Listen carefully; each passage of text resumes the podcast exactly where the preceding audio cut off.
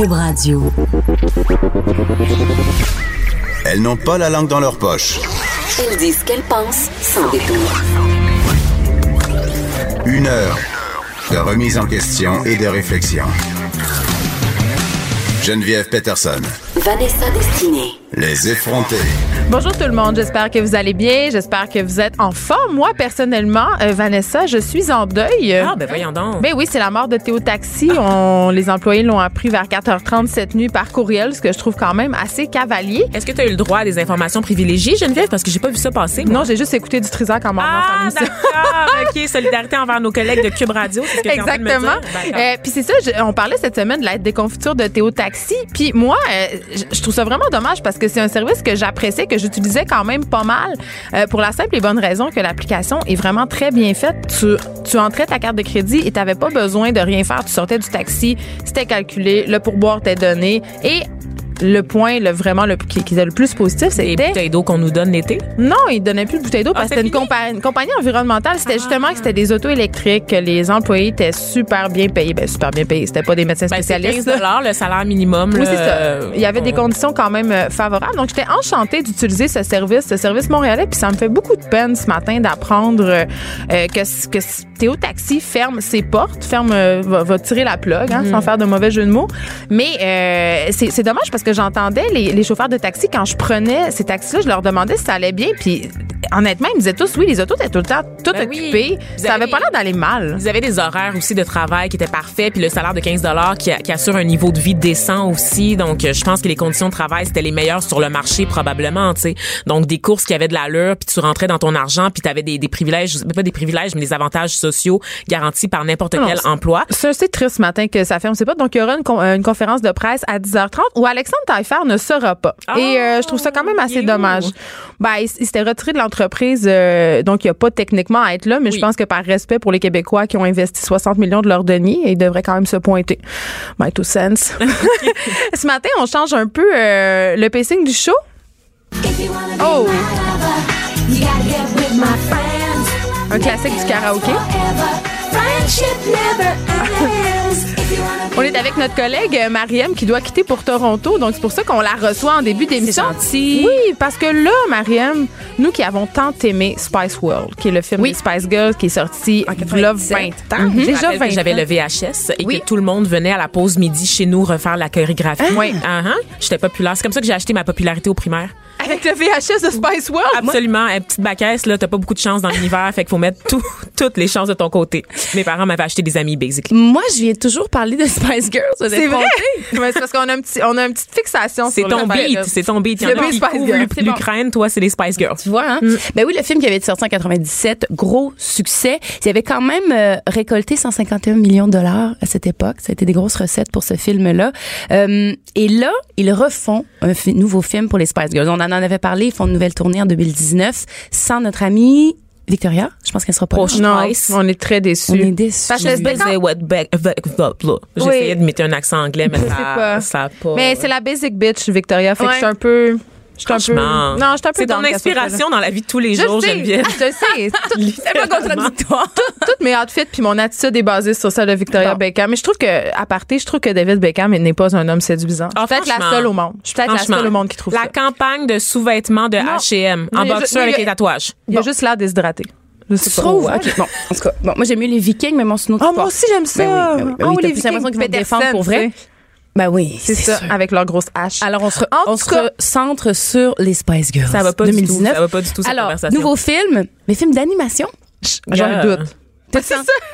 mais est-ce qu'ils ont voulu aller chercher un plus jeune public? Aller chercher ces jeunes filles-là, puis euh, OK, mais plutôt... Mariam, Ben non, mais je sais pas. filles là. de quel âge? Ben non, mais c'est que- ça. C'est parce que les Spice Girls, c'est un, c'est un concept qui a fonctionné pour nous il y a 20 ans. Est-ce que ça, marque, ça fonctionnerait pour les- ces jeunes filles maintenant? Écoute, il fonctionne encore pour moi aujourd'hui. Puis si j'avais des enfants, je les obligerais à y aller avec moi. Voir les Spice Ah Girls? ouais, ouais, ouais, je suis une marate, là. Je suis la mère d'Aurore. Ben, en Moi, il y a de temps. quoi que je- que je- que j'adore pas des Spice Girls maintenant en tant que maman. C'est quoi? Comment ça? Je sais pas, il y a de quoi de kitsch, il y a de quoi de de de, de, de- hey, les filles sont Est-ce là. qu'on parle y aller. d'hypersexualisation des jeunes filles? Je suis scandalisée. Les Ils veulent pas. Va-t'en. Ouais, là, c'est ça. c'est comme la porte, Mariam. Ben, Je pense que ton vol est prêt, là, dehors. Elle venait de parler de Spice Girls, maintenant, elle plus jamais nous en parler. Eh, ben, écoute, moi, moi c'est parce que j'ai été une fan, oui, ben, même, même pas. J'ai, aimé quand même ce qu'elles étaient, ce qu'elles représentaient. Moi aussi, je me suis imaginée être une Spice Girl, faire des spectacles et c'est ça quand j'étais jeune. 20 ans plus tard, je, je, je, je- je regarde ça d'un autre œil, j'avoue. Est-ce que j'irai voir le spectacle avec ma fille? Non. Est-ce que j'irai voir le film? Non. Je suis désolée. Sauf qu'en animation, je me demande qu'est-ce que ça va donner. Est-ce qu'ils vont nous dépeindre comme des super-héroïnes? Mais est-ce que, ça, des capes? est-ce que ça rappelle pas un peu euh, Jem? Tu sais, est-ce que tu te rappelles de J'aimais ça? les hologrammes. Elle était tellement oh, grande, mon elle. Dieu. On aimait ça, ce dessin animé-là. Puis c'était, Oui. c'était des chanteuses, c'était un band euh, de, de filles. On qui adorait ça. étaient en rivalité Ouais. avec un autre band de filles dont j'ai Ouais. oublié le nom, mais c'était les méchantes. Là. Ils étaient pas fines.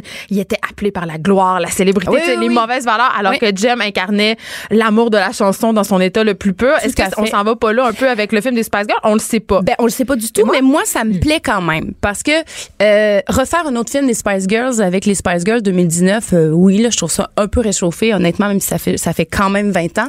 L'idée de l'animation amène une autre dimension Ben oui. créative, je trouve intéressant. Moi, je suis un peu plus jeune que vous, les filles, et moi, j'ai grandi avec Sailor Moon. Et pour moi, les Ah, Spice Girls, oui. c'est un peu l'incarnation réelle, en humain, de cette équipe de justicières masquées qui avaient l'amitié comme valeur la plus importante avant l'amour, Mhm. avant la gloire, la célébrité. C'était l'amitié. Et je pense- moi, j'ai grandi avec cette impression-là que les Spice Girls, c'est ce qu'elles défendaient. L'amitié avant la sexualité, les filles avant les même. gars, toujours dans Mhm. leur musique. Oui, évidemment, c'est à des fins mercantiles, puis on, on peut, on peut parler d'exploitation de ces jeunes filles quand même des vêtements vinyles très, très sexy. oui, absolument. Oui. Surtout Sexy Spice, qu'on a, dont on a changé le nom pour Ginger Spice Oui, parce que c'était C'est- trop vulgaire, mais hein, n'est-ce pas?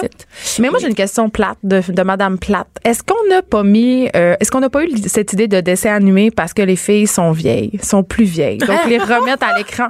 Ben, Pour vrai, tu te demandes des ben, je me demande, ouais, je me pose cette question-là. Je me dis, est-ce qu'on a fait un choix éditorial en disant, si on les dessine, si on les personnifie avec, euh, dans un dessin animé, on va pouvoir euh, les mangatifier, en Ouais. guillemets, on va pouvoir les sublimer, ça va devenir On des personnages. Donc, pour faire des produits dérivés beaucoup plus Oui. faciles, Ouais. parce qu'ils sont déjà en dessin animé. Mm-hmm. Donc, euh, le, le côté, euh, euh, justement, tous les produits dérivés, euh, puis on, puis on occulte du fait qu'ils sont tous rendus à 45 ans. Là. Oui. Je sais pas, ils ont quel âge, mais quand même, tu sais, euh, quand on sait que le vieillissement des femmes à l'écran, c'est quand même pas la chose la plus haute en ville. Là. Scary Spice, euh, quand même. Scary Spice? Scary Spice, la noire. Scary Honnêtement, Spice? c'est la noire. Elle s'appelle-tu Scary Spice? C'était Scary Spice. Mel- Mel B? Mel B? Mel B, ouais, c'était son surnom, c'était Sc- Scary Spice. Tu m'apprends quelque chose. Ben oui, ben voyons, on- Baby Spice, on va toutes les passer. Baby. Spice, Scary Spice, Push Spice, Sporty Spice et Ginger Spice. On essaie une véritable exégète des Spice Girls dans la personne de Vanessa. Destiny. Et je vous jure qu'elle vieillit mieux que moi. Elle a l'air plus jeune que moi, Scary Spice. Honnêtement, ils ont une équipe de chirurgiens assez incroyable, ces filles-là. Ah, il faut le dire. pas, là. Moi, j'aimerais ça qu'on parle de la génétique des femmes noires qui ne vieillissent juste pas. Oui, là. ah, ça, on peut aussi. Hey, sérieusement, les filles, ça va bien. OK? Mais je me pose quand même cette question-là. Oui, je trouve ça triste. si C'est peut-être pas une réalité aussi. Mais j'aime mieux me dire que de les rendre intemporels ou de par, par l'animation, les petits, que ça devienne comme des petites figurines, puis que ça j'aime mieux me dire ça. Ouais. Puis oui, ça me rappelle Jem, effectivement. Et j'ai tellement écouté ça. C'est peut-être mon cynisme qui parle, Marianne. Ouais, peut-être. Mais tu soulevais un bon point. euh, c'est vrai que la mère de famille en moi me, se demande si j'amènerais mes filles voir les Spice Girls, mais en même temps, ils regardent des choses bien pires que ça sur YouTube. Là, les filles, euh, tu sais, Ariana Grande. euh, mais Billie Eilish, ma fille l'aime beaucoup. Puis ça, c'est un. trouve- Billie Eilish, c'est un bon modèle. C'est l'idole de toutes les petites filles de sixième année. Là. Elle revendique son droit euh, à ne pas être tout le temps euh, sexualisée, à se maquiller pas. Wow. Est-ce que c'est un vrai. produit de Disney? Est-ce Non, qu'elle non, va pas du finir tout, comme Miley Cyrus Non, en train c'est de se une, c'est frotter une sur du styromousse? Non, je pense pas. C'est une chanteuse. Elle est assez indie. Elle a des cheveux mauves sur de très populaire sur Instagram. Fait que je suis assez contente que ma fille et ses amis tripent sur Billie Eilish. Ouais, dit. d'autres- modèles, d'autres. euh, Ouais. Mais aussi, je me demande aussi, Mariam, pourquoi on a toujours besoin de recycler des artistes? Tu sais, pourquoi, pourquoi il y a tout le temps des comebacks? On peut-tu passer à autre chose? Je veux dire, on a-tu besoin d'un comeback des Spice Girls comme on a besoin encore des Rolling Stones? Je veux dire, il y a tellement Ou des de. Backstreet Boys qui C'est vont ça. lancer un nouvel album bientôt. La, la nostalgie, c'est payant, là. Oui, c'est payant. C'est une industrie hyper lucra- lucrative, des spectacles, de, on refait toute la merch, on refait tout, tu sais, c'est, Ben, c'est même au cinéma, on le voit carrément. Ce n'est que ça, le cinéma des dix dernières années, des remakes. 100 toutes les oui toutes les puis tous les produits euh, dérivés qui en, qui en découlent de ça mais moi les Spice Girls je veux dire non, là. Ouais, c'est Je- je ça. ferais On pas, euh, pourrait- on pourrait des passer d'animation bien joués, là. On verra bien si ça, ça donne quelque chose. Tu viendras nous en reparler. Je vais être là en complément, Mariem, pour rappeler le nom, le surnom de toutes les Spice Girls. Marianne qui a le beat Spice Girl aux effrontés. Euh, écoute, une bonne nouvelle, Mariam. J'étais enchantée de lire cette semaine qu'il y a une première femme autochtone qui est nommée dans la catégorie meilleure actrice aux Oscars. Oui, c'est euh, oui. Vas-y. On se peut plus. C'est que j'ai écouté un roman la semaine dernière euh, Oui. du réalisateur Alfonso Cuarón. Cuarón. Cuarón, merci. C'est euh, Yalitza Aparicio, 26 ans, celle qui joue le rôle principal dans le film Roma qu'on a pu voir euh, actuellement. Tu peux le regarder sur Netflix. Et, Donc, elle euh, incarne Cléo. et oui, exactement. Et, et c'est un casting sauvage qui a été fait. hein. Elle venait tout juste d'obtenir son diplôme d'institutrice. Un casting je- sauvage. Est-ce que tu ça peux veut- nous expliquer c'est quoi? Casting sauvage, c'est que tu n'es pas, tu as pas une formation en, en jeu. Tu Ok. n'es pas un acteur et on décide de t'essayer dans une audition. Donc, c'est tu, tu te présentes à l'audition où on te trouve dans la rue. Comme mettons, on trouve, moi, je trouverais un petit roux dans la rue, puis je voudrais qu'il joue dans mon film. Je, viens, je, la- je l'attrape, il fait pas, il y a pas de, d'expérience de jeu. Ça se voit Donc, beaucoup dans le milieu de la mode, un peu moins en cinéma. en cinéma, même. Sauf que ça peut donner d'excellents résultats, comme dans ce cas-ci. Euh, c'est le film rapidement. Si vous avez pas vu le film, c'est le portrait d'une jeune domestique. On est au Mexique. Elle, euh, elle tombe enceinte après sa première relation sexuelle, tout ça. Et c'est un film en noir et blanc, en pellicule. C'est magnifique. Les plans sont sublimes. Moi, j'étais là subjuguée par cette douceur, cette sensibilité-là et cette dureté en même temps du métier parce que elle est quand même domestique et euh, c'est un métier assez éreintant pour une jeune fille. Et elle a elle a cette authenticité, cette intégrité-là dans son rôle parce que elle, sa mère était une domestique. Oh. Donc elle explique qu'elle a pu comme bien euh, bien comprendre quand même le métier et euh, c'est ça donc elle est nommée dans la, la catégorie euh, tu m'as dit meilleure euh, pour les, les prochaines Meilleure actrice, oui. Puis attends, là, elle se mesure pas en rare hein, qui, là. faut dire qu'il y a Oui. des acteurs de langue étrangère qui sont nommés dans ces catégories-là Oui. parce qu'on rappelle que l'Académie du cinéma récompense avant tout le cinéma américain. Mm-hmm. Et euh, de mémoire, la dernière actrice, c'était l'actrice française qui avait joué dans Amour. Donc, Emmanuel, euh, son nom m'échappe, mais ça arrive très, très rarement, là, vraiment. Oui, effectivement. Donc, d'autres pays. faut qu'elle ait là, livré une performance quand même assez extraordinaire. Mm-hmm. Et elle se mesure pas à n'importe qui, là. Attention. Elle va se mesurer à Glenn Close, Olivia Colman et Melissa McCarthy et Lady Gaga. Et là, ça m'amène à parler de A Star is Born. Je l'ai pas vu, ce film-là. Moi non Bon. plus, je l'ai pas vu. Puis c'est ça. il y a- bon. écoute, moi, tout le monde autour de moi, je sais pas si c'est parce qu'on se fait trop d'attentes. Moi, là, j'ai hâte de le voir, ce film-là. J'ai énormément d'attentes. Évidemment, euh, la trame sonore est incroyable. Oui. Shallow, euh, qu'elle inter- Mm-hmm. elle- qu'elle interprète avec Bradley Cooper, c'est une des chansons les plus Et Bradley téléchargées. Cooper écoute lui-même, euh, a écrit lui-même beaucoup des paroles des chansons, là. Oui, sont- oui, c'est ça. Donc, c'est lui qui a réalisé aussi. Oui, il fait tout, on veut le marier. Mais euh, cette chanson-là, qui, qui, qui était la chanson, je pense, la plus téléchargée en 2018, écoute, moi, ce film-là, j'ai des attentes, je m'en peux plus. J'ai vu le preview, je trouvais que ça avait l'air bon. Et tout le monde autour de moi euh, est déçu. Tout le monde me dit que c'est pas si bon quoi? que ça.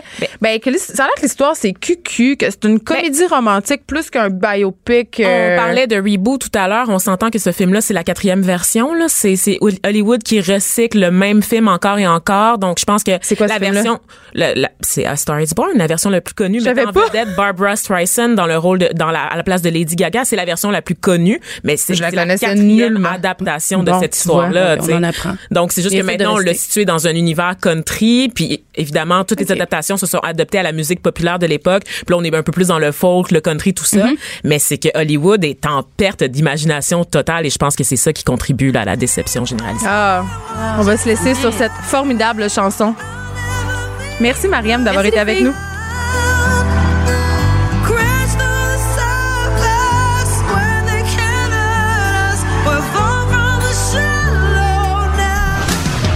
Restez branchés. De 9 à 10. Geneviève Peterson. Vanessa Destinée. Les effrontés. Il y a une nouvelle vague de froid polaire qui s'abat sur le Québec. Puis à chaque fois qu'il fait euh, très, très froid, j'ai une pensée pour les gens qui dorment dans la rue, pour les itinérants. Et là, euh, Vanessa, on apprend qu'il y a des personnes sans abri qui ont eu des contraventions euh, parce qu'elles dormaient dehors. Oui, ben c'est une pratique assez courante en fait. Euh, L'histoire nous vient de Québec cette fois-ci. C'est une dame qui a trouvé au sol une contravention qui était destinée à une personne en situation d'itinérance. La contravention était avait été émise pour avoir flâné, vagabondé ou dormi dans une rue ou un endroit endroit public sans motif raisonnable. Évidemment, la femme l'a trouvé, donc la personne sans abri avait quitté les lieux, mais la, la contravention euh, traînait sur le sol et c'était une amende de 223 dollars qui accompagnait l'infraction, ce qui est énorme. Et euh, en fait, c'est un règlement que peu de gens connaissent. En fait, c'est que tu peux avoir une contravention pour flânage, notamment on le voit dans les parcs souvent l'été. Hein, c'est les contraventions euh, que les petits jeunes pognent tout le temps passer 23 heures. Je plaide coupable. Au parc La Fontaine, j'en ai eu plusieurs. voilà. Mais reste que le commun des mortels, quand toi tu marches dans la rue, même très tard le soir, quand quand justement tu erres sans but précis sur Saint-Laurent, je pense que les chances sont assez limitées que tu te fasses euh, pogner par un policier qui te remet une contravention pour flânage. Mais je pense qu'on s'a- on s'adresse plus à des itinérants qui dorment dans les portiques, euh, des commerces qui sont fermés, euh, qui s'installent. Des fois, on les voit, là, ils sont installés avec toutes leurs, euh, leurs affaires, des boîtes, des sacs, souvent leurs animaux. Et là, on apprenait une bonne nouvelle la semaine passée.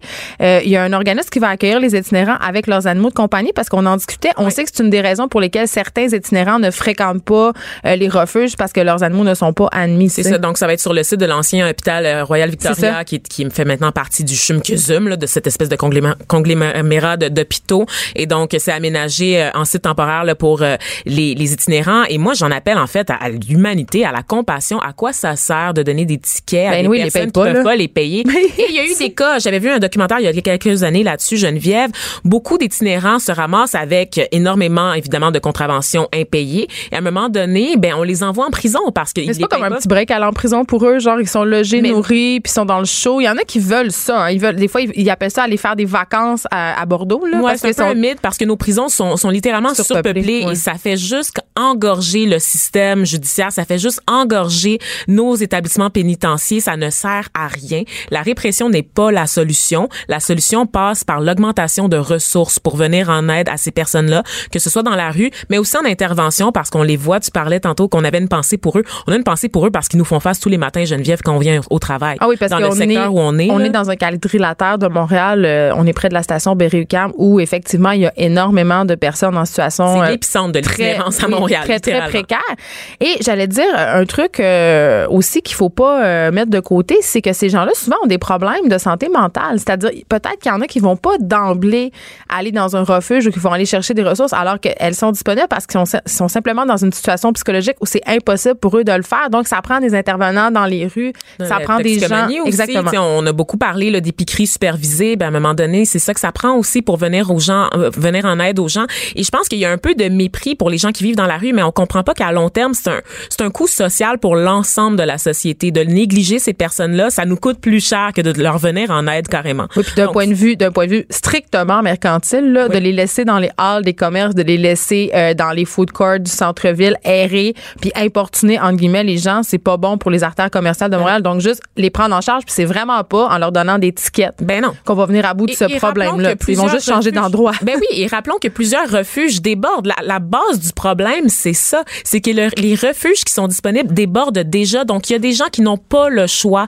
que de dormir dehors. Est-ce que, littéralement, vous pensez que les gens font le choix de dormir à moins 40 Quand à suis allée Montréal? travailler, hein, comme Si les c'était aussi autres. simple, si c'était aussi simple, Geneviève. Écoute, euh, oui, c'est un dossier qu'on va suivre parce que euh, évidemment, il fera pas moins froid euh, cet hiver. Il va, Ça il va continuer à faire moins 35. Puis l'étiquette, guys, sérieusement, juste arrêtez, là, ça n'a aucun sens. C'est un manque d'humanité criant. Ça me dégoûte à chaque fois que genre, je vois des choses comme ça.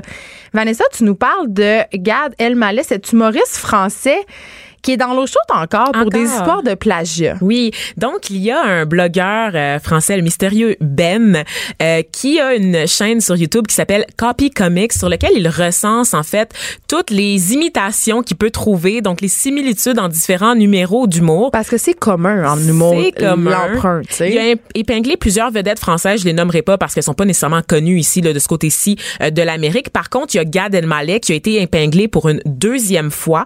Euh, à la première fois, c'était à l'automne 2017. Il avait fait en reprise un sketch de Jerry Seinfeld. Donc, pour ceux euh, qui aimaient la Hey, série. c'est pas n'importe qui. Là. C'est pas n'importe qui. plagies Jerry Seinfeld, tu vas te faire pogner. là. L'affaire, c'est Je que sais pas. pas nécessairement parce que Gad Elmaleh, on le sait, on l'a souvent ici au Québec, il vient à Just for Laughs Ouais. et aussi à Juste pour rire. Donc c'est un humoriste qui fait de l'humour en français et en anglais, donc il adapte ses numéros en fonction du public.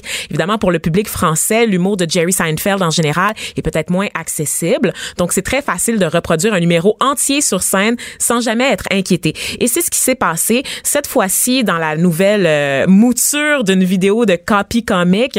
On voit, on a des extraits pour une totalité, pour un total de 13 minutes dans lequel on voit Gad Elmaleh reprendre des numéros d'artistes français, américains et québécois. Donc, Oh, on attends, a, on veut des noms. On a Martin Matt et Patrick Huard, des vieux numéros en plus. Là. Celui de Patrick Huard, il date de 1997.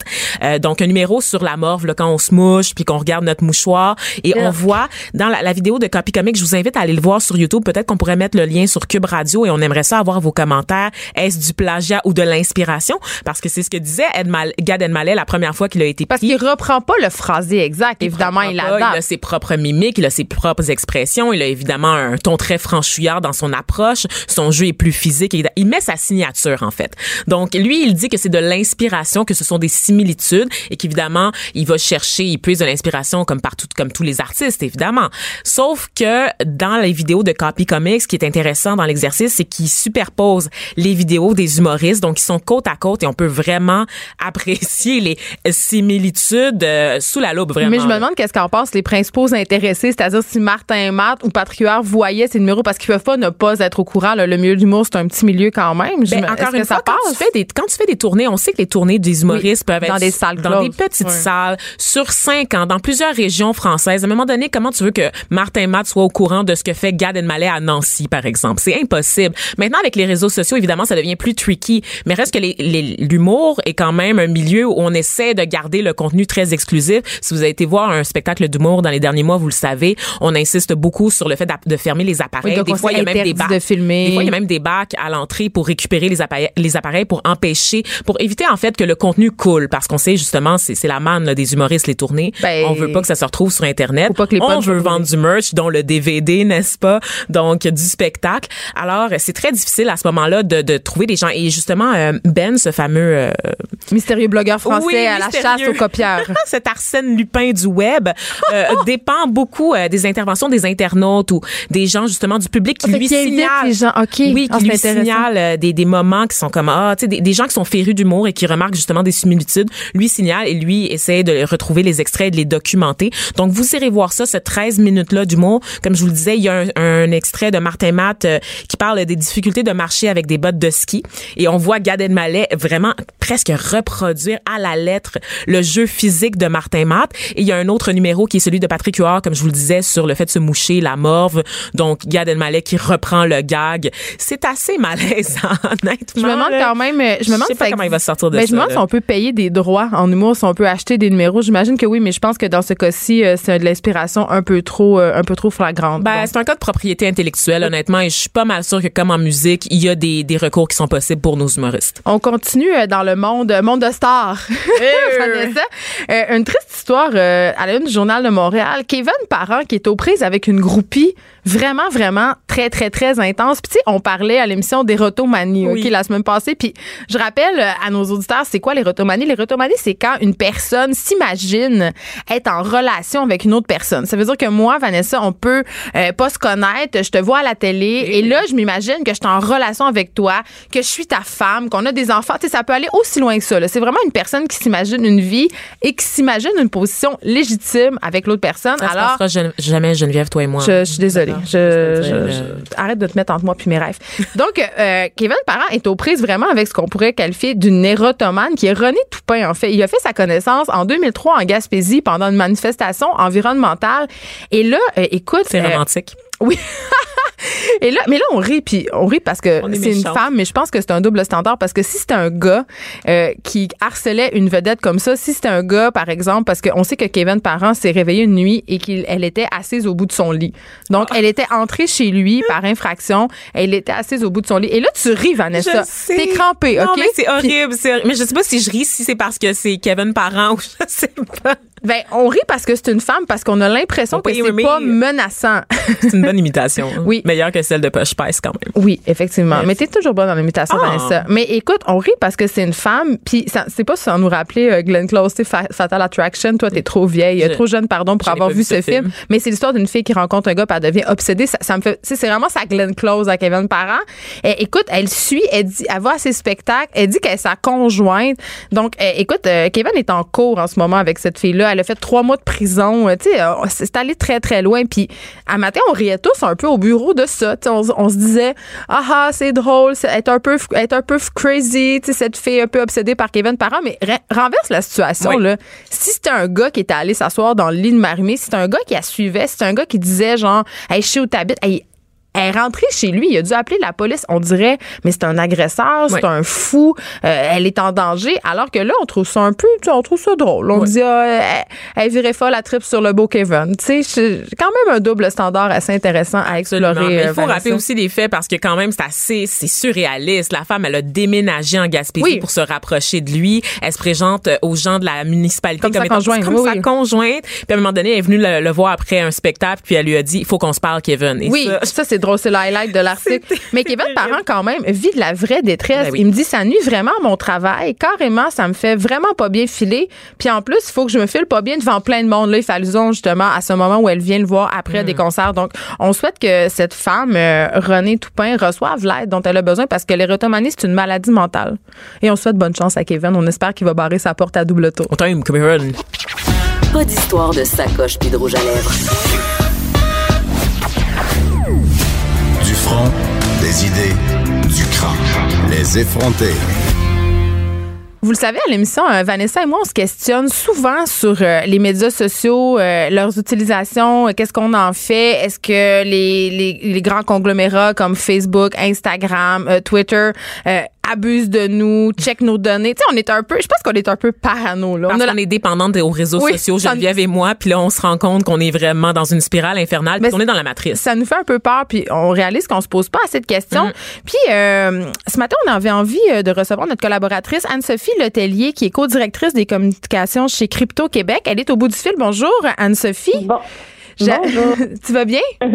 Ça va bien, vous autres? Oui, écoute, euh, encore une raison euh, de s'inquiéter euh, pour Vanessa et moi cette semaine, alors que Mark Zuckerberg, le fondateur de Facebook, nous assurait encore euh, la, qui ne vendait pas les données personnelles des utilisateurs aux annonceurs. Et là, je- moi, eh, bon, je, lisais sa justification. Tu sais, il dit, euh, écoutez, euh, nous, ce qu'on vend, ce sont des listes d'abonnés, c'est-à-dire, on va, par exemple, vendre à une compagnie les gens qui aiment jardiner en Espagne. Tu sais, mais est-ce que c'est pas la même chose, tu sais, au bout du compte?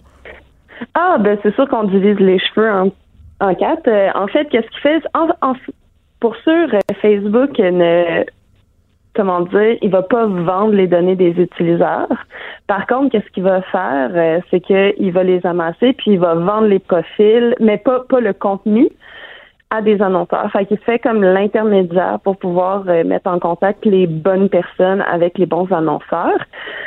Euh, par contre, ça ne veut pas dire qu'il ne va pas partager les données de ses utilisateurs. On l'a vu euh, avec Cambridge Analytica en avril dernier, euh, avec des une application, dans le fond, un développeur a été capable d'avoir des accès en fait à plusieurs données de la part d'utilisateurs. Fait que c'est pas tout blanc, c'est pas tout noir, mais c'est sûr que Facebook ne vend pas. Euh, il va faire l'intermédiaire ou sinon il va euh, donner accès à des partenaires d'affaires. Mais donner accès, pas- mettons, donnons un exemple concret. Partons de mon profil Facebook, par exemple. Moi, euh, je donne des informations à Facebook. C'est-à-dire que euh, dans la section à propos, je vais dire euh, ma ville, euh, d'où est-ce que je viens, euh, si je veux mon âge. Là, avec les photos, ils peuvent voir mon origine ethnique, ils peuvent voir si j'ai des enfants. Et là, euh, il y a des intérêts aussi, les pages qu'on aime, tu sais, euh, les groupes de musique qu'on aime, les films que je regarde. Donc, ils ont quand même un bon profil euh, de mes goûts personnels. Et en plus, je like des pages commerciales. C'est-à-dire, je peux liker des pages euh, de compagnie de vêtements, des pages euh, sur les animaux. Tu sais, ça, ça regroupe quand même mes intérêts. Comment Facebook prend ma page personnelle puis génère du profit avec? En fait, qu'est-ce qu'il va faire, c'est euh, c'est des principes de profilage. En fait, c'est que oui, comme euh, comme tu l'as super bien mentionné, il y a euh, plein d'informations qu'on met volontairement sur notre profil, c'est-à-dire des pages qu'on va liker, euh, mais aussi des pages avec lesquelles on va interagir, qu'on n'a pas forcément liké, donc on a cliqué sur un lien. Euh, donc toutes ces interactions-là qu'on fait sur Facebook sont colligées ensemble et font un profil d'utilisateur pour nous qui va être euh, utilisé à la fois pour euh, nous vendre de la publicité, mais aussi pour euh, nous présenter du contenu, donc pour un peu actualité, actualiser pardon notre fil d'actualité. Donc euh, ça va être autant euh, des choses qu'on like, des choses qu'on écrit euh, dans des dans des posts ou peu importe. Par Des Messenger aussi, parce que des fois, on a des Par conversations. Oui, oui, on a des conversations privées Ah, sur un truc et après, on voit popper à droite euh, sur notre wall une publicité, par exemple, euh, justement, de jardinage, parce qu'on a parlé de jardinage en conversation privée. Fa- Facebook ne s'en cache pas en fait qu'il y a un algorithme d'intelligence artificielle qui scanne nos messages privés de Fa- Facebook. Je pense que c'est quelque chose, si je me trompe pas, qu'ils veulent changer dans les prochaines années parce qu'ils font une espèce de euh, de merger, donc euh, une, ils vont ils vont fusionner les euh, services de WhatsApp, Instagram et euh, Messenger, donc justement pour euh, chiffrer un peu de bout en bout euh, l'ensemble des communications privées euh, à travers ces plateformes qui appartiennent à Facebook. Euh, par contre, ça veut dire que là, ils vont nous cibler un peu plus à travers les métadonnées, c'est-à-dire euh, telle personne en contact avec telle personne. Donc, ils vont pas avoir le contenu du message, mais ils vont avoir toute l'information contextuelle. Mais en ce moment, euh, c'est certain qu'ils scannent à travers toute la messagerie privée de Facebook. Donc, si on veut avoir une conversation, dans le fond, qui euh, ne sera pas l'objet de ciblage publicitaire, il faut l'avoir sur une autre plateforme. Et là là. Et là, j'ai envie de te demander, Anne-Sophie, euh, de me faire un peu l'avocat du diable. Euh, Facebook, OK, vend des profils d'utilisateurs, vend pas des données, mais bon, des intérêts, des goûts. J'ai envie de te demander, qu'est-ce que ça fait? Parce que moi, que Facebook me propose des publicités qui me conviennent mieux, c'est-à-dire que ce que je vois popper sur mon fil, ce sont des choses qui m'intéressent, que j'ai envie d'acheter. Je veux dire, est-ce que c'est vraiment si grave que ça? Euh, ça, je pense que ça dépend de, notre niveau de confort avec ça. Mettons qu'on reste juste dans l'hypothétique euh, des publicités ciblées. Euh, moi, je pense que juste en donnant des publicités ciblées, c'est que c'est possible de un peu faire faire obstruction à la vie privée des gens. C'est-à-dire que si on partage un ordinateur, si on partage un appareil ou peu importe, des fois, ça arrive qu'on va avoir, par exemple, une publicité ciblée qui peut euh, justement peut-être faire euh, de ce, euh, Nous mettre dans l'eau chaude? Nous mettre dans l'eau chaude ou sinon euh, révéler dans le fond des, des recherches qu'on aurait faites à une personne avec qui on va partager un ordinateur. Il y a eu des cas de même qu'il y avait eu un père qui avait appris que sa fille était enceinte à cause de Ah, Dieu. ciblées qui commençaient à arriver. Donc ça, ça vient un peu brimer la vie privée des gens. Donc ça, c'est juste le risque avec la publicité ciblée. Ça, c'est un cas spécifique. Euh, mais moi, qu'est-ce qui m'inquiète, c'est qu'on l'a vu avec Cambridge Analytica euh, en avril dernier, c'est qu'une fois que ces publicités-là existent et qu'elles peuvent cibler des gens, ben le pouvoir économique et le pouvoir informationnel appartient à Facebook. Fait que là, c'est faut comme décider de leur faire confiance qu'ils vont juste faire ça pour la pub, puis décider que il y aura rien d'autre et que il n'y a pas de possibilité, mais ce pouvoir-là, on l'a pas. Euh, le pire qui va arriver, c'est euh, dans le fond Facebook qui va faire une bévue, qui va perdre un peu de cash à la bourse, mais le temps que les mécanismes juridiques rattrapent tout ça pour faire des lois, ben d'après moi, ça peut prendre du temps, puis c'est un peu plus ça qui m'inquiète. C'est beaucoup de pouvoir euh, dans les mains d'une seule entité euh, économique. Anne-Sophie Letellier, j'ai envie que tu me parles des applications comme AdBlock. Est-ce que c'est vraiment efficace? Est-ce que ça cache nos données ou c'est juste une façon euh, de se donner un peu bonne conscience en pensant qu'on est à l'abri de la publicité ciblée justement ou du partage de données? Euh, AdBlock, c'est pas une bonne solution, mais je vais, je vais vous en donner une autre après. Euh, AdBlock, qu'est-ce qu'il fait dans le fond, c'est que c'est c'est encore basé euh, sur euh, un modèle économique qui vise à faire du profit, évidemment. Euh, mais comment AdBlock fonctionne, c'est qu'ils vont bloquer des publicités, mais ils vont demander à des annonceurs de payer plus cher, puis là, ils vont laisser passer ces publicités-là. Mais ça n'empêche pas non plus euh, des, des trackers, des, des des euh, cookies de, qui appartiennent à Facebook, on peut en parler un peu plus tard, euh, de vous traquer sur d'autres sites. Donc, AdBlock ne fait pas la job pour ça. Euh, moi, dans les dans le domaine des extensions qui sont efficaces, euh, gratuite et extrêmement facile d'utilisation. Je recommande Privacy Badger. Euh, ça va pas empêcher Facebook de nous traquer sur Facebook. Par contre, ça va ça va l'empêcher de nous traquer sur euh, toutes les autres sites qu'on peut visiter euh, sur d'autres onglets parce qu'évidemment, Facebook nous traque, oui, sur sa plateforme, mais si euh, sur le même navigateur, on a cinq, six autres onglets, ben, il va avoir accès aussi à tous les autres onglets parce que le trois quarts du temps, ben, il y a les petits, euh, il y a des tracking cookies qu'on appelle qui appartiennent à Facebook et qui vont faire le lien entre les activités qu'on fait sur d'autres sites web et notre session active de Facebook. Donc, Privacy Badger, en fait, quand on installe cette extension-là sur le navigateur, ben, ça empêche le tracking. Écoute, euh, Anne-Sophie Le Télé, c'est toujours un plaisir de te parler. C'est toujours aussi fort éclairant. On rappelle que tu es co-directrice des communications chez Crypto Québec. Merci d'avoir été avec nous ce matin aux effrontés. Merci, ça fait plaisir. L'actualité vue autrement. Pour comprendre le monde qui vous entoure. Les effrontés. On est avec euh, le maître de la couture internationale, euh, si se nommé Master Bugarici. Salut, Master. Salut, comment ça va? Mais ça va bien, ça va toujours bien quand t'es là. Hey, mais moi, euh, en tant que grand TD TDA, je m'excuse aujourd'hui, je vais aller vite puis je vais m'exciter non. parce qu'il neige dehors. Je suis comme les enfants à l'école. J'ai de la misère à me contenir. Euh, non.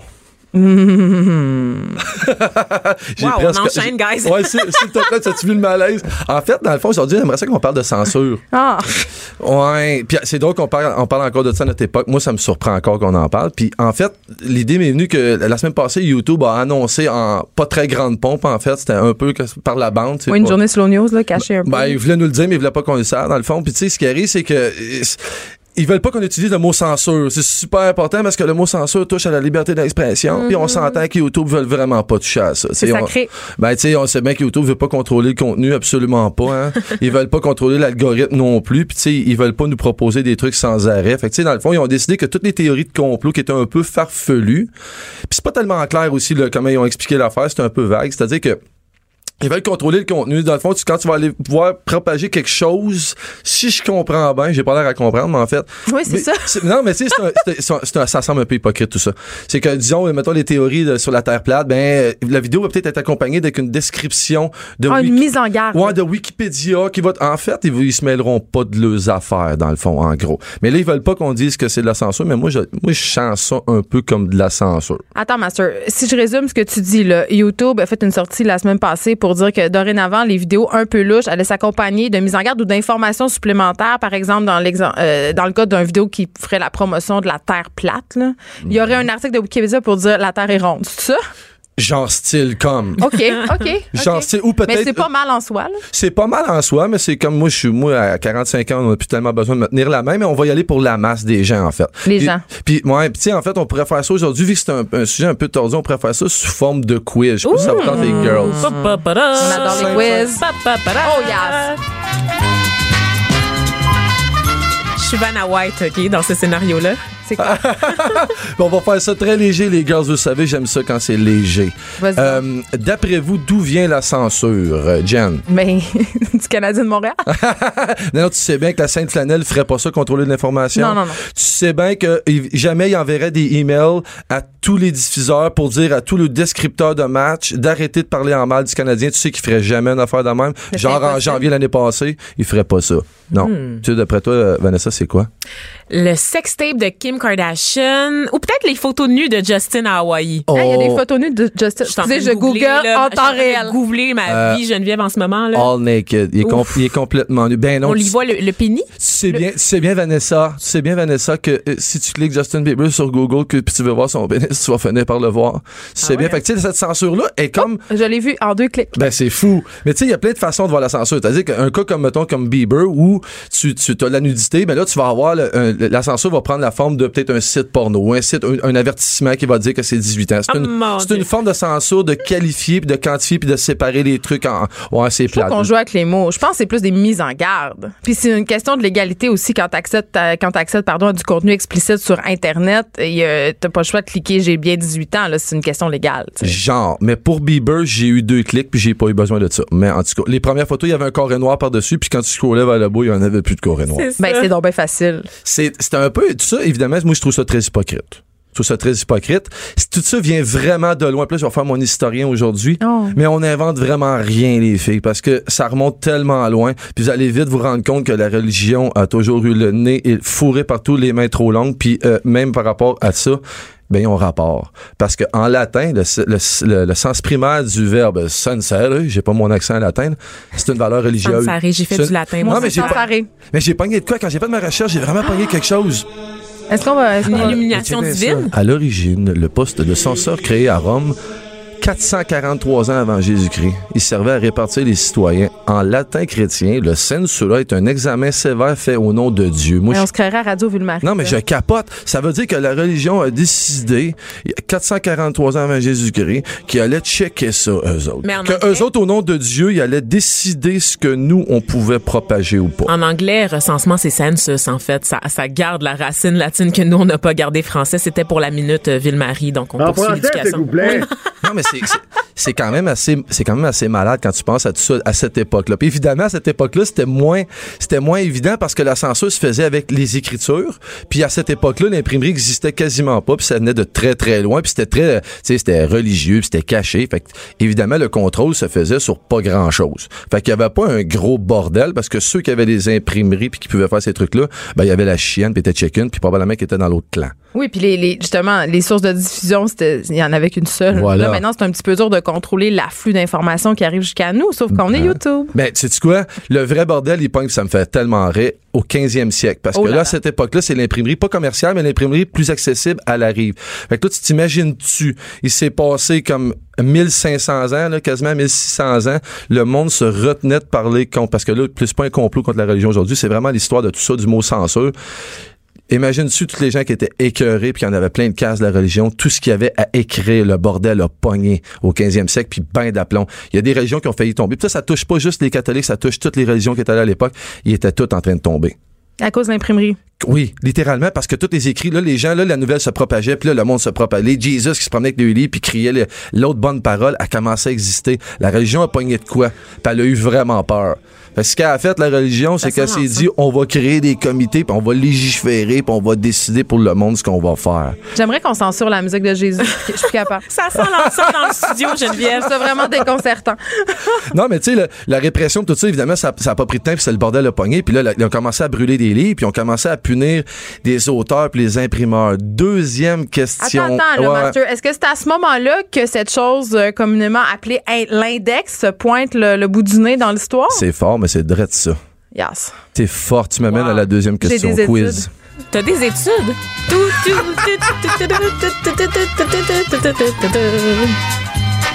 Quand on, Shake les lolos. quand on punissait les gens à cette époque-là, puis là, essayez de vous, essayez de vous, essayez de vous ramener à loin, là, à 1500 quelque chose. À cette époque-là, quand ils punissaient les gens, le châtiment pour que, quand quelqu'un qui faisait la propagation, disons à l'imprimeur, puis à l'auteur, Jen, d'après toi, c'était quoi, là? Puis essaye d'être logique un peu. C'était quoi la punition, le châtiment? J'ai capoté. Pour l'auteur? Ouais, puis l'imprimeur, mettons, il pognait, on a écrit un livre, là, moi je t'ai imprimé ton livre, là. Mettons Là, la Ben, Bouche à ben feu, là, là. hey, ça, ça aurait été clairement l'index. Ça aurait été une sorcière, elle aurait été On m'aurait brûlée vive. brûlé devant Que- la, la foule, c'est sûr. Ou on m'aurait conduite au port de la ville en me lançant de la salade pourrite? Je te niaise pas, en 1524, il- le premier qui ont pogné vraiment, là, ils ont arraché le nez, Ah, ils ont coupé sa main droite. Ah, ouais, Attends peu, attends peu, c'est, capoté. Ça, ils ont mis des couronnes de fer autour de sa tête. Ça, c'est le gars qui l'a écrit. Puis après qu'il ait fini ça, mais ils l'ont brûlé vif. Relax, ben ça relax. revient, c'est, c'est chill. L'imprimeur, lui, était vraiment épargné parce que lui, ils l'ont mis dans une cage, ils l'ont jeté dans les égouts. Puis quand il est sorti de- des égouts, ils ont arraché deux oreilles puis ils l'ont banni de la ville. Mais Hein? Ouais, c'est dans relax. cette époque-là, les, les rats étaient aussi gros que des chats, fait que je suis étonnée qu'il restait des morceaux, honnêtement. Encore Non, mais- ici à la ville de Montréal. Ah oui, hein? ouais. Non, mais on est quand même, on est quand même loin de la punition du joueur du Canadien de Montréal que parce qu'il s'est fait pogner chez Paris la veille, puis chez Paris, pas chez ma tante Paris, là, chez Mais je le club de pensais que c'était danseuse. une annexe Puis- du Canadien de Montréal, le Paris. c'est? C'est littéralement ça. C'est Je- le temps d'entraînement. c'est- C'est littéralement ça. Non, mais on est quand même loin, tu sais, les époques changent, mais tout est pareil, puis y a rien qui change quand tu y penses, tu sais. Fait que la censure est là depuis tout le temps, puis elle va rester. Faut vivre avec. Ça a quand même des avantages. Comment? Des- ben, Ben des- ben, j'imagine, toi, qui, Jen, qui est tellement vite, je te colle, je te- je t'envoie une colle avec nos enfants. T'as des enfants. Moi, j'ai des enfants. Puis, euh, ça m'est arrivé. J'aime ça, ça exclut Vanessa, ce segment-là. C'est un peu raciste, hey, ce hey, segment-là. Je vais le dire, là, j'osais pas Est-ce que t'as cette des, carte-là, est-ce que mais- t'as des enfants? Non, j'ai pas d'enfant, j'en Bon. suis une moi-même. Encore impertinente. Bon, euh, d'après toi, D'après toi, Jen. Mm. Moi, le Jen, là, j'aimerais ça que tu me donnes un exemple. Ton enfant, quand t'es dans le public, qu'est-ce qu'il pourrait faire que tu vas le censurer? Comment il va pas le censurer? Parce que moi, j'ai des enfants. Non, mais tu sais, des fois, moi, quand j'étais jeune, exemple, OK, je, je te start. Quand j'étais jeune, à un moment donné, nous, quand on voulait aller à la toilette puis la porte était barrée, on pouvait défaire un stylo bic puis débarrer la porte. Ouais. Je sais pas si vous vous rappelez, on rentrait ça dans le trou, on débarrait la porte. Ouais, mais, MacGyver sort de ça. ouais, mais attends, moi, j'ai j'ai. une famille normale, là, ça existe, ça. On Voilà. ça. Ben moi je m'en allais garder chez une de mes sœurs, puis là j'avais vraiment envie de pipi avant de partir. Puis la porte était barrée, puis j'ai dé- puis je cognais dans la porte, puis personne ne répondait. Puis j'ai débarré la porte. Puis quand la porte a débarré, mes parents ils faisaient l'amour, puis mon père a donné un coup de pied dans la porte. Mais voyons. Ouais, puis je suis parti à pleurer, je m'étais en allé, puis mon père quand il est venu me voir après dans la soirée, il est venu s'expliquer, puis il m'a dit que ben là Coco, c'est parce que tu sais, faut pas t'ouvrir la porte. Mais papa, fallait que tu me dises que t'étais là, je savais pas que t'étais là. Puis j'ai comme une sorte de censure, une discussion un peu censurée avec lui qui disait comme quand on va être avec du monde, s'il te plaît, parle pas de ça. Fait que là, J'aimerais ça 30 qu'on remette fait que la là, musique 30 religieuse. mais là, sur- 30, parfois 30 par ans plus tard, je suis à la radio puis je raconte l'histoire. C'est drôle. ah, mais euh, un moment où je me censure avec mes enfants. Non! Qu'on censure cette musique. Qu'on conduise Fred Rio aux portes de la ville, notre metteur en ondes qui ne cesse de mettre de la musique religieuse. Euh, euh, moi, j'ai eu un moment où j'aurais beaucoup, beaucoup, beaucoup aimé que ma fille se censure, mais mes enfants sont comme moi, ils n'ont aucun fil. Donc, souvent, c'est un problème. Et, et, euh, on était au lac Saint-Jean l'été passé et tout d'un coup, on était à la marina de Robertval pour ne point la nommer. Et là, euh, il y a une petite personne, un nain, pour, on peut pas dire ça, OK, qui, qui arrive au loin. Et là, j'ai ma fille Sophie qui a 8 ans, qui dit tout ce qui passe par la tête. Puis là, dans ma tête, je suis comme... Oh mon Dieu, oh mon Dieu, ah, c'est sûr qu'elle va faire une remarque. Puis là, euh, j'essaie de détourner son attention absolument parce que je veux éviter le moment embarrassant où elle va dire une chose excessivement blessante à côté de la personne qui est trop petite. OK, je sais plus comment les appeler, on peut plus dire les nains. Et là, on passe à côté puis elle dit rien. Là, je fais, hey, wow, j'ai réussi mon éducation, tout a bien été. Genre, puis elle va pas le dire, elle, elle s'est censurée elle-même, c'est du savoir-vivre. Et là, le gars ne fait pas deux mètres derrière nous qui dit, Sophie s'exclame, maman, maman, t'as-tu vu, c'est le petit lutin, c'est un petit lutin. Et très, très fort dans le stationnement. J'ai voulu mourir, j'ai mis sa main sur sa bouche, qui était vraiment de la censure euh, matérialisée, là. Mais, mais moi, c'est tous ces moments-là où les enfants, moi, j'avais dessiné un ami de ma mère qui avait un pin, je l'avais dessiné avec une très, très grosse barbe. Tu sais, les enfants, ils ont cette, moi, je trouve que c'est une richesse, ils ont pas de censure. Des fois, les adultes aussi ont pas de censure. La semaine passée, j'étais au salon de l'auto avec Geneviève et euh, Ah. des personnes, je sais plus comment les appeler moi non plus, des personnes asiatiques, j'imagine, sont Passées devant nous. Évidemment, le salon de l'auto, c'était au Palais des Congrès, donc pas loin du quartier chinois. Et Geneviève a eu soudainement une envie de manger au Beijing, Oui. un restaurant de bouffe chinois. Vanessa pense que c'était raciste parce que j'ai vu des personnes d'origine asiatique, mais Ben, non, ça elle m'a a juste rappelé que voix j'aimais les devant eux, en prenant pour acquis Ils qu'ils parlaient pas même, français. Ils parlaient même pas français. Je tu sais quoi, pas. moi, moi pour moi tout ça revient. ramène des histoires où je parais mal. oui. Ben moi, j'ai, pas ça, Jan. Non, mais tout ça ramène, pour moi, dans le fond, tout ça ramène évidemment parce que ça crée des précédents. Tu sais, mais si on prend l'exemple du Canadien de Montréal, c'est que ça, ça mêle toutes les gens, puis ça va créer des polémiques en cachant des trucs comme ça. Fait que tout ça, pour moi, tu sais, euh, on peut faire le tour de YouTube et dire qu'ils veulent contrôler les trucs, mais tout ça, pour moi, revient vraiment avec l'éducation, tu sais. C'est ramener à la base, regarde ton enfant. Oui, on enseigne des trucs à nos enfants, puis on les fait pas nous-mêmes. Ben, c'est on vrai. est les premiers. Puis tu sais, euh, c'est incroyable d'être à la radio, puis tu sais, on fait la blague, mais tu sais, de dire le mot nain devient quasiment touché. Ça l'est pas, c'est ça que c'est. On n'a pas à se censurer pour ce que c'est pour de Ben, vrai. dire le mot nain, euh, euh, c'est un peu péjoratif. Je pense que En les personnes de petite taille préfèrent qu'on les appelle, je ne sais Ah pas comment, les personnes de petite taille à Ben, tu vois, ben, selon moi, ça revient à l'éducation, puis ça devient à comment, comment t'es à l'intérieur, puis comment tu vas juger tout ça. Tu sais, si, si euh, YouTube a besoin d'aller contrôler tout ça, c'est peut-être aussi parce qu'il y a bien du monde qui a besoin de se faire tenir la main. Ben, c'est parce qu'il y a aussi n'importe quoi qui se dit sur Internet, puis on l'a vu, euh, ça a des répercussions quand même tangibles, là, Ouais. notamment au niveau, euh, tu sais, quand on parle des fake news et tout ça, ça a des répercussions au niveau des élections, je veux dire, dans Ouais. les gens qui votent euh, se basent sur l'information fausse qui circule. Donc,